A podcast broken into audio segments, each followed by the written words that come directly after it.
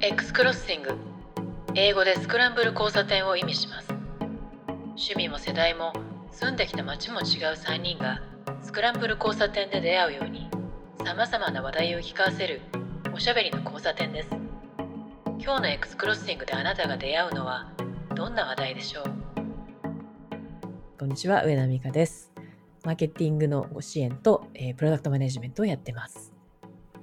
いろんな企業のデジタル事業の支援をしているウイカです。最近は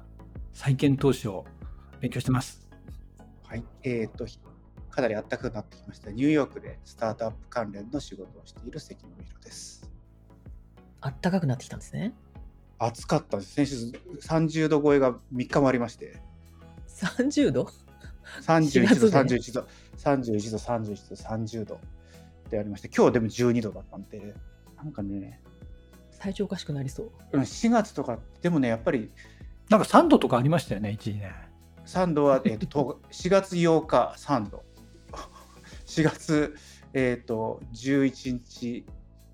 31度とか、そんな感じですよ。もうなんかね、おかしくなりますよね。暖房つけて、次の日に冷房つけて、また暖房つけるみたいな、ね。うわなんか気候変動とかね、そういうのダイレクトに感じますね。そんなに極端なんだ。雪も全く降らなくなりますね。もう、この3年ぐらいほとんどあんま雪見ないですね。雪積もらないですもんね、もうね、ニューヨークね。あそうですか。うん。だから長靴とか買あの、子供の親とかがなんか、あの、スノーブースとかやっぱ子供に買うんですけど、買ったのに今年1回も使わなかった。で子供だとほら次の年になると足大きくなって入らなくなるじゃないですか。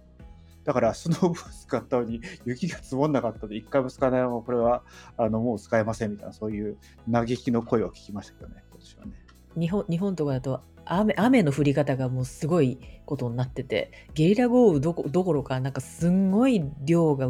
ドーンって降ったりとか変な感じですよね。雪は降んないけどなんか水はいっぱいこの間日曜日がね、なんかすごい降ってましたよね。僕は車乗ってたんだけど。この時期にそんなに降るもんなんですかって感じですよね。そう。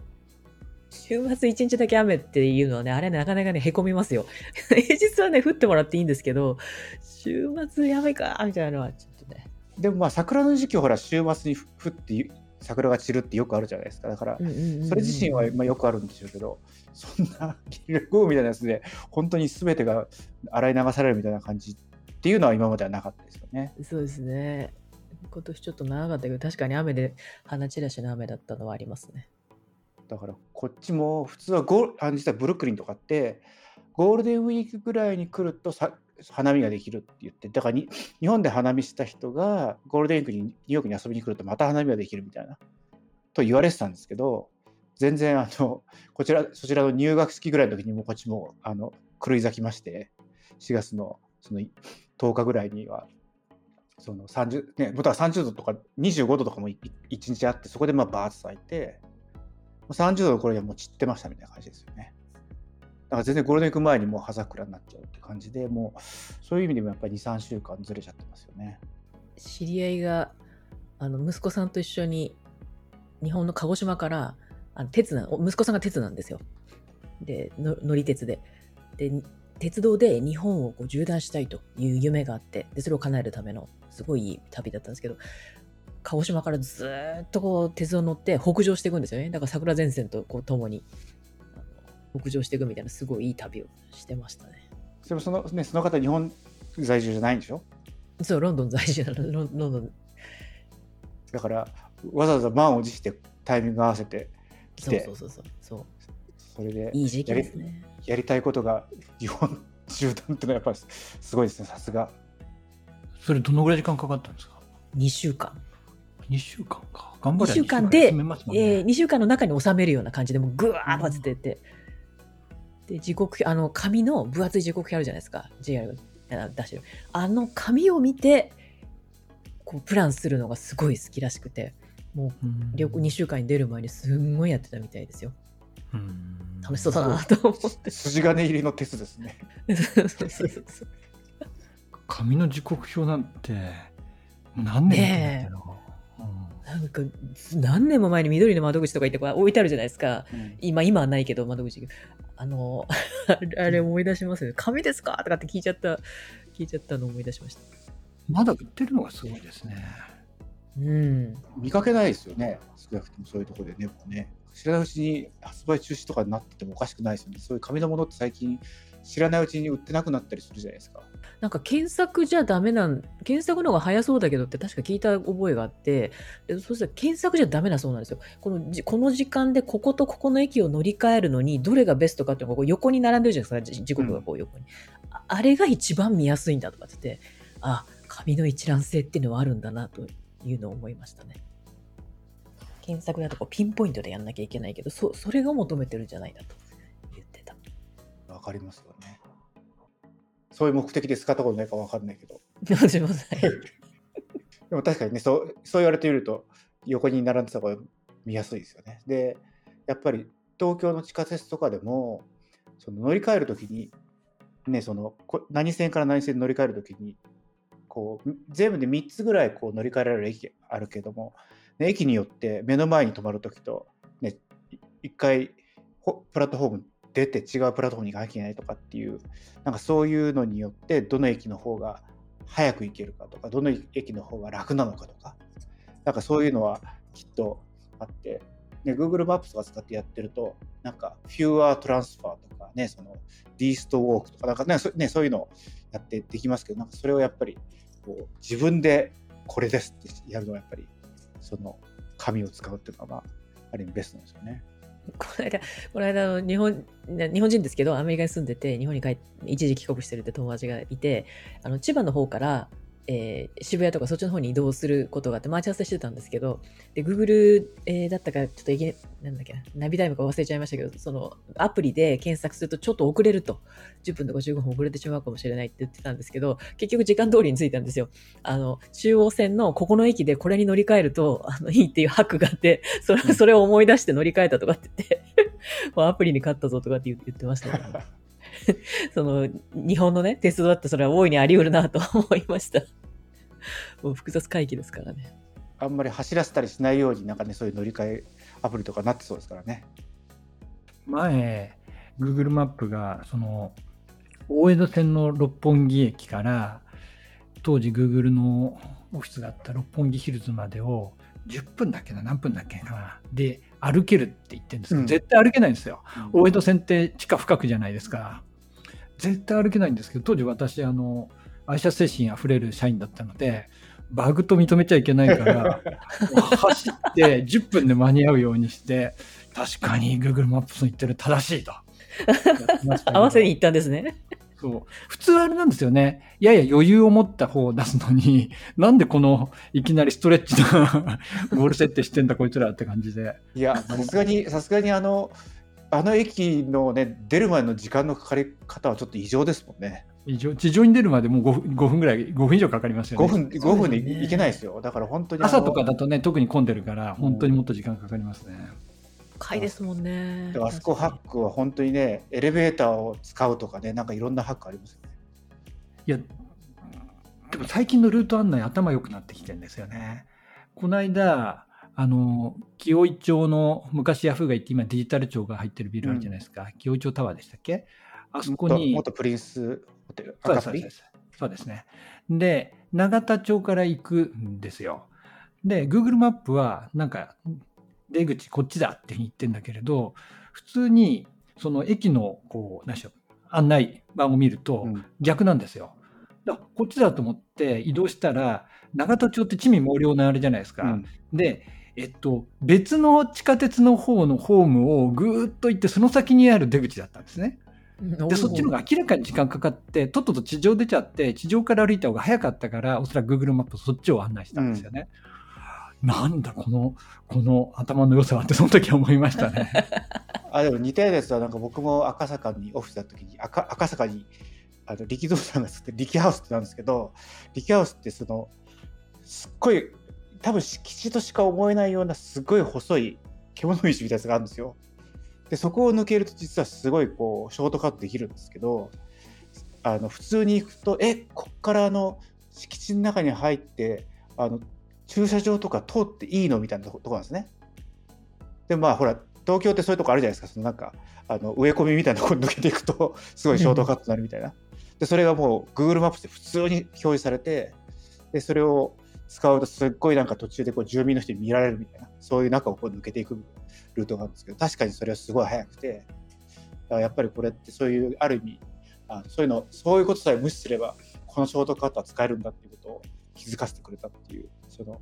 Google マップさすがと思ったんですけどね。タブーに挑戦みたいな。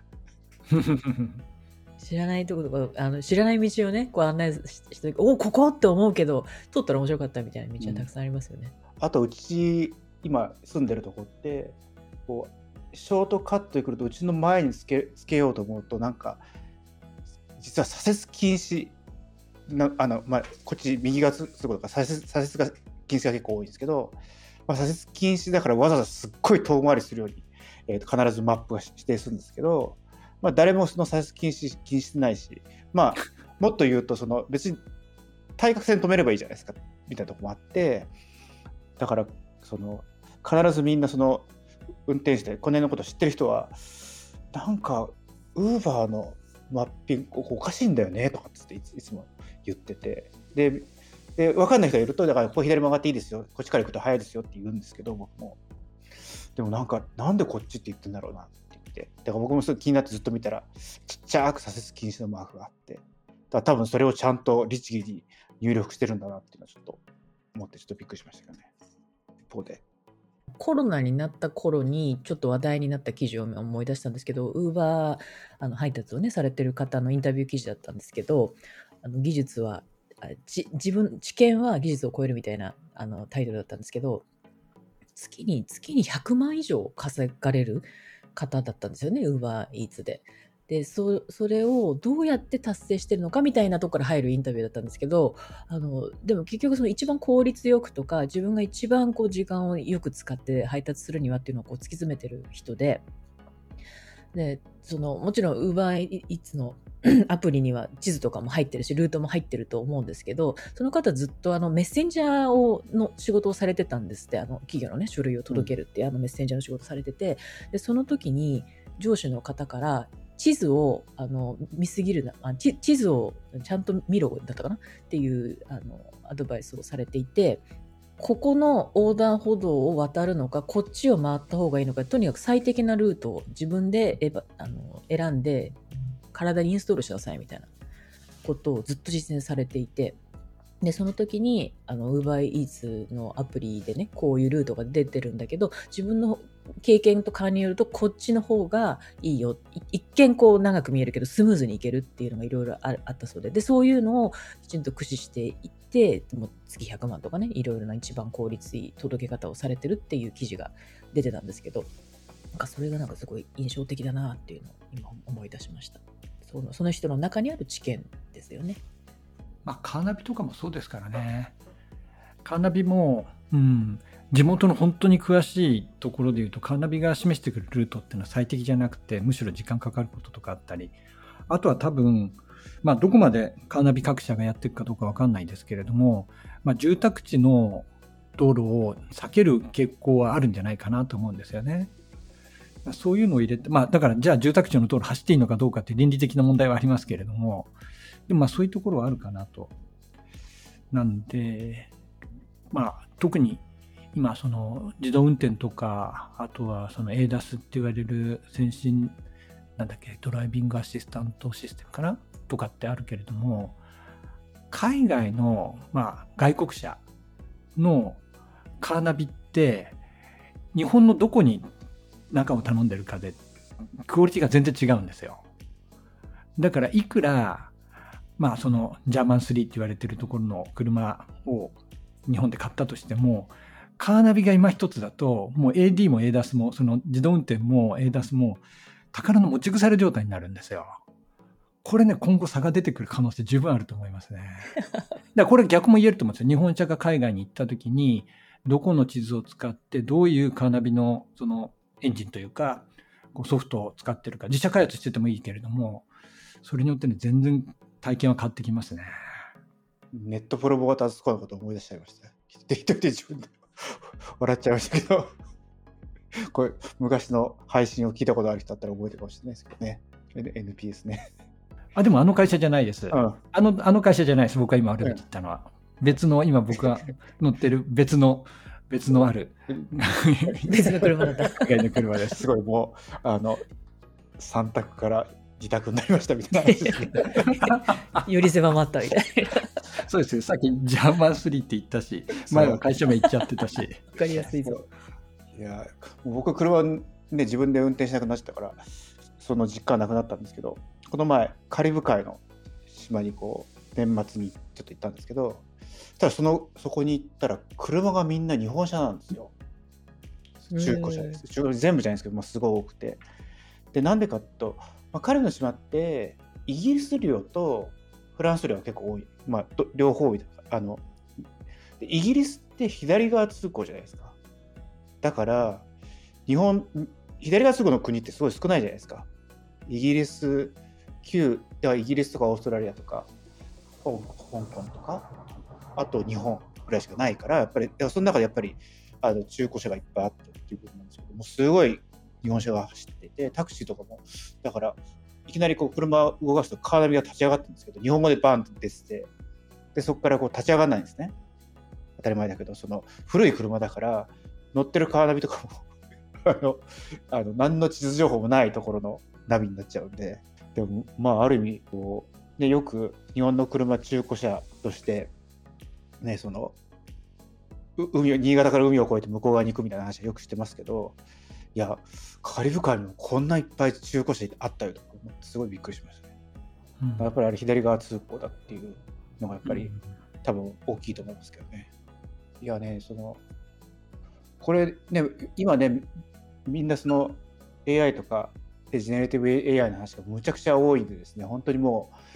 うニュース見てもソーシャルメディア見ても、まあソーシャルメディア僕の周りの人が多いんだと思うんですけども、いっつももう AI のね、そのそれもチャット、あのプロンプトの話とかもすごい多くて、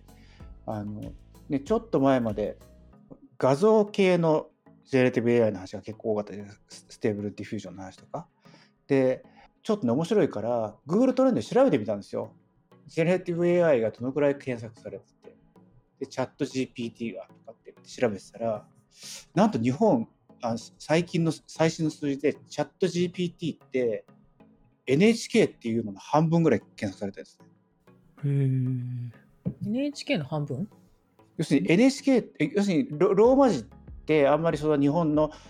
大多数の人があんまり普通使わないじゃないですか。だから、なんか例えば僕最初にソニーとかって調べたんですけど、ソニーってその英語のソニーとカタカナのソニーとかいろいろあるじゃないですか。だからなんかちょっとこう、もし分かれてないのかもしれないけど、分かれてたりするとちょっとあの、あれだと思って、ソニーで調べたらソニーの検索、ローマ字のソニーの検索数字はチャット GPT が途中でガーンと抜いてるんですね。でまあでもカタカナ入れると分かんないなと思ってでトヨタとかは多分もうあのローマ字でやる人の方が少ないだろうなと思ってじゃあみんなが知っているローマ字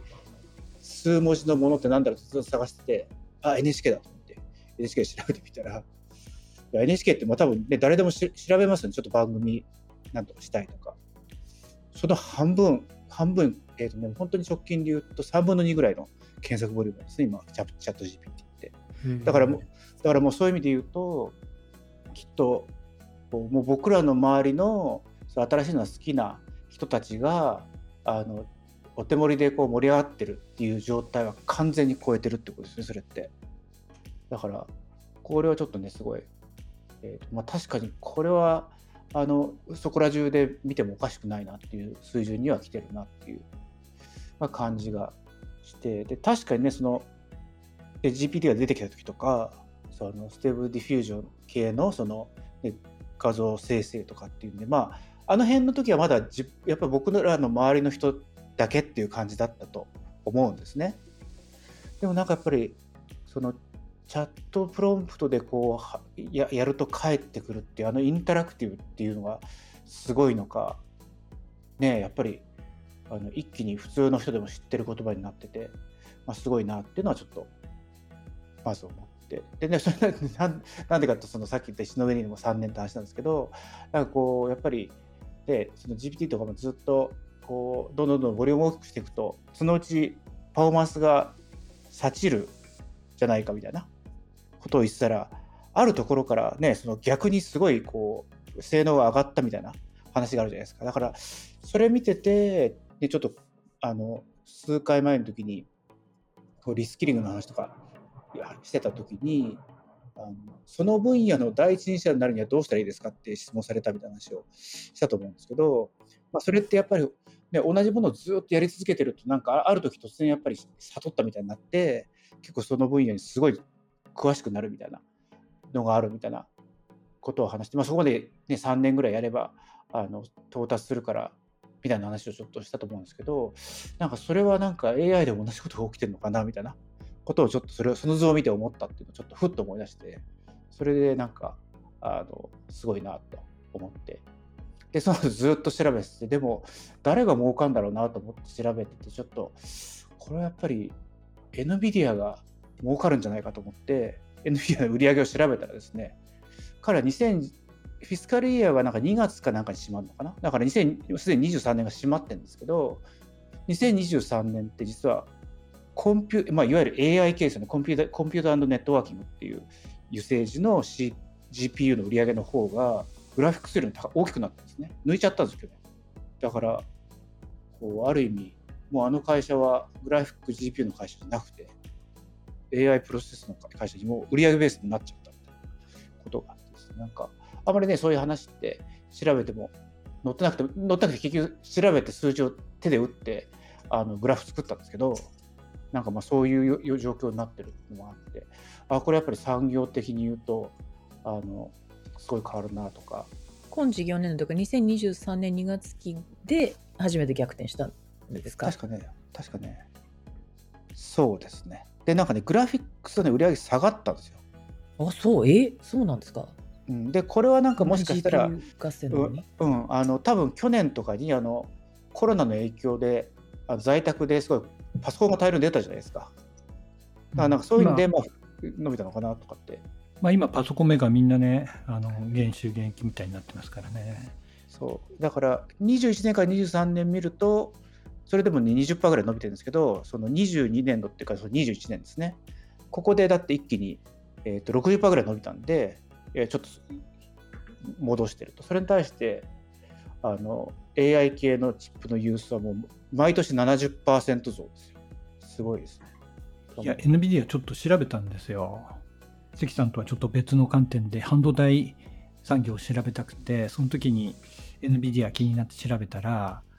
NVIDIA って結構やっぱり、なんだろう、こう disrupt されたから disrupt する側に回るっていうような感じのところがあったんですね。もともと NVIDIA って1993年に創業していて、今でいう GPU みたいなところの、もうその生みの親的な感じではあったんですよ。で、やっぱりゲームだとか CG だとかっていうところに活路を見出して、極めてパフォーマンスの高いものを提供していったんですけれども、昔ってそのパソコン自作してた時とか、あの、いわゆるグラフィックボードを作るメーカーってたくさんあったと思うんですね。でもそれって今もうほとんど淘汰されて、もしくは NVIDIA かそのライバルである ATI に買収されたりした形になっていて、まあ、この NVIDIA と ATI っていうのは二強な状態だったんですよ。でも GPU ってそれだけじゃコンピューターに搭載しても役に立たなくて CPU がいた上で GPU が必要なんですよね。で、この ATI が AMD に買収されちゃったわけですよ。そうすると NVIDIA ってどうなったかっていうと AMD と NVIDIA の組み合わせの PC ってあまりもう出なくなってきたんですね。もう当然 AMD は ATI との組み合わせて売るっていうところに最適化したものを出していくようになるわけですよ。で、じゃあインテルはどうしたかっていうと、インテルも同じくオンボードグラフィックっていう形で、マザーボードとかにもグラフィックスボード、あの機能を入れちゃってるんですよ。そうすると廉価版の PC はもうインテルのボード入れれば OK でしょっていうふうに流れていき、ハイエンドは AMD と ATI の組み合わせしようってなったから、まあ、市場から追い出された形に NVIDIA ってなっちゃったんですね。で、最初はそれでも専用のゲームコンソールのところに採用されてたんですよ。だから Xbox の初代機もそうだし、PlayStation 3もそうだし、今だと Switch もそうなんですね。でも、Xbox も PlayStation も今 ATI 使ってるんですよ。という形で、グラフィックだけの需要ってどんどんやっぱり減ってっちゃったところがあって、なので彼ら仕方ないから、さっき関さんが言ったもう一つの事業である GPGPU、ジェネラルパーポス GPU って GPU を汎用処理しましょうっていう方向に行き、で、CUDA っていうライブラリを作って GPU を普通に並列処理しましょうと。ここでハイパフォーマンスコンピューターができますよと。単純な作業は全部その100以上あるコアのところに分割するようにしましょうっっていう事業を立ち上げてったらこれが機械学習に使われるようになってでみんな CUDA を使って学習させるっていうことでもう大ブームになったと。だから結構経営的には一時やばかったっていうかまあそんないきなりやばくはないけれどもダウントレンドっていうかそういうのが見えてた時に CUDA を出してっていうのが2006、7年か7、8年かな。で、その後に2012年にトロント大学がその GP、GPU を使ったディープラーニングを発表して、一気に AI で使われるようになったっていう流れなんで、いや、NVIDIA の歴史調べるとめちゃくちゃ面白いですよ。その CUDA を出した時っていうのは AI に使われるっていうのは前提としてはなかったですよね。もともとどういうユースケースで？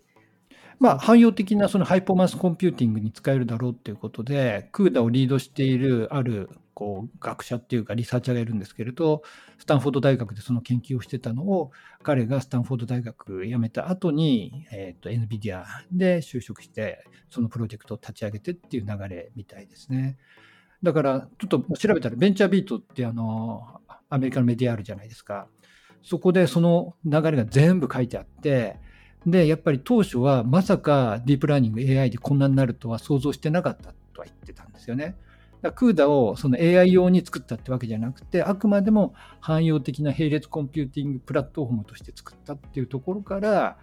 たまたまそのディープラーニングに使えるっていうことで伸びたし、逆に言うと、トロント大学の人たちが、アレックスなんとかっていう人とジェフリーなんとかって人だったと思うんですけども、彼らがそれを使わなかったら、今のそのジェネラティブ AI とかも含めてなかったかもしれないっていうのがあるので、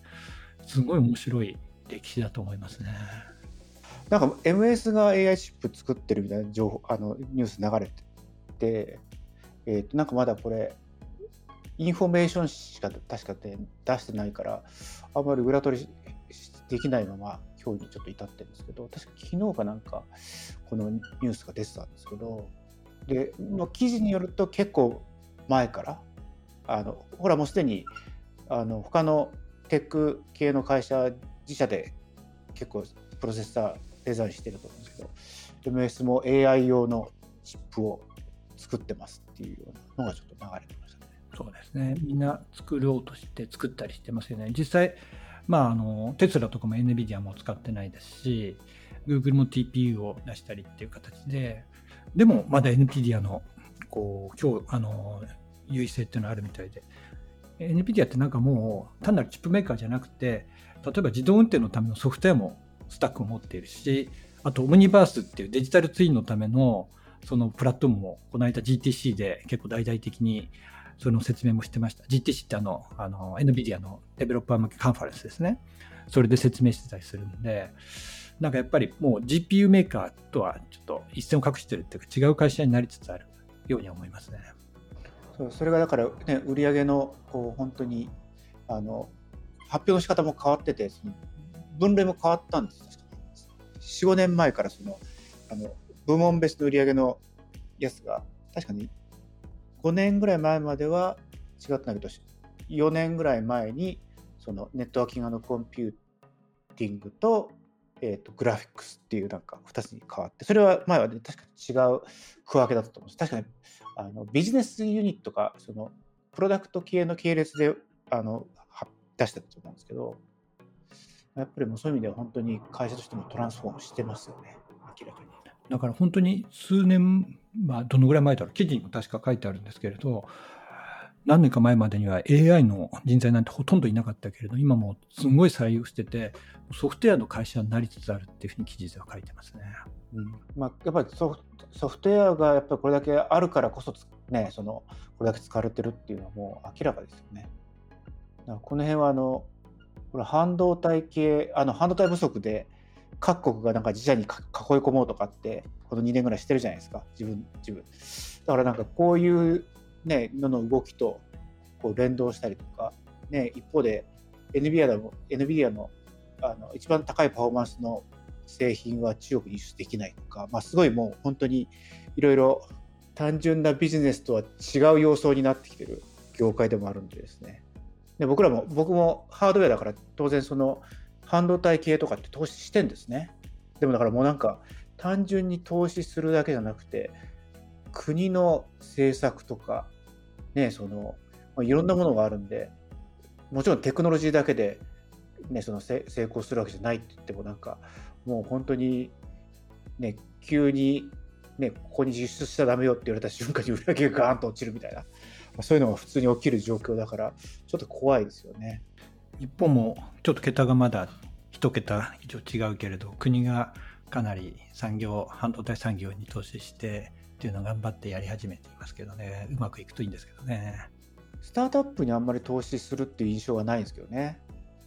今はまだあれなんですよね、やっぱり、うん、どっちかっていうと生産の方で今北海道に作るのもあれも工場の話なんで